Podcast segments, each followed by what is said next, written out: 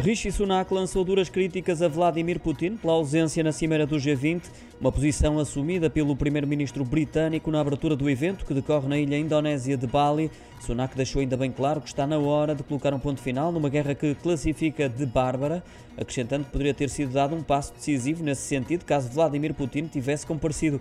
Apesar da ausência do presidente russo, deixou recado de que não se deve invadir um país vizinho nem atacar a população, bem como as infraestruturas civis, e muito menos ameaçar com a escalada nuclear.